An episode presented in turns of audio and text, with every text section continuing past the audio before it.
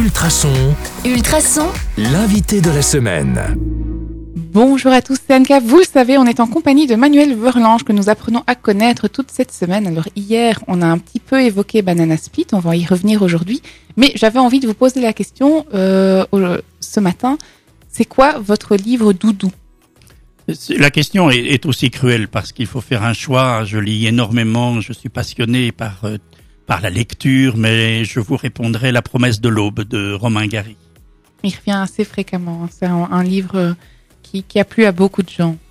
Euh, c'est un livre de mère, c'est un livre d'enfant, c'est un livre de détermination, c'est un livre de fabrication du destin, c'est un livre d'ouverture, ce qui est très très important aujourd'hui.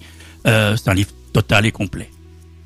Alors place à la question de hasard. Vous avez pêché une lettre de l'alphabet qui est la lettre N, N et le but du jeu c'est que vous vous définissiez en, avec un mot qui commence par cette lettre. Quel serait-il? Oui, ça commence bien parce que le N, franchement, alors ça pourrait être néant. Je vais choisir never, c'est-à-dire toujours. Et euh, c'est toujours l'écriture, euh, toujours la lecture, toujours le partage avec les gens et toujours les rencontres avec euh, ce, ce- cette, cette possibilité de parler, d'ouvrir les choses avec des gens connus et surtout également des gens inconnus qui font des pas avec vous au fil des pages. Alors, on l'a dit hier, euh, vous, avez, vous allez nous présenter Banana Split qui raconte la vie du producteur Jean-Luc Van Damme. Euh, quel est l'argument clé qui va donner envie de lire ce livre?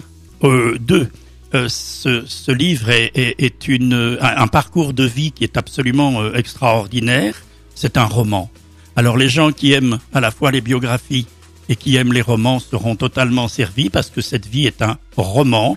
Euh, cette vie est des parts de la, de la Belgique. C'est aussi euh, toujours ce pays que l'on met euh, en, en- entre parenthèses parce que c'est tellement mieux en France, c'est tellement mieux aux États-Unis. Eh ben ça, c'est une histoire belge. Voilà, qui se déroule aux États-Unis, en France, en Belgique, mais qui a une, une existence belge bruxelloise profonde.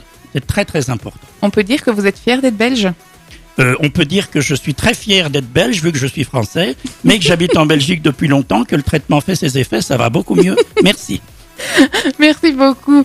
Euh, C'est ici qu'on se termine notre interrogatoire. Euh, on se retrouve demain sur le 105.8 FM ou en podcast sur ultrason.be. À demain.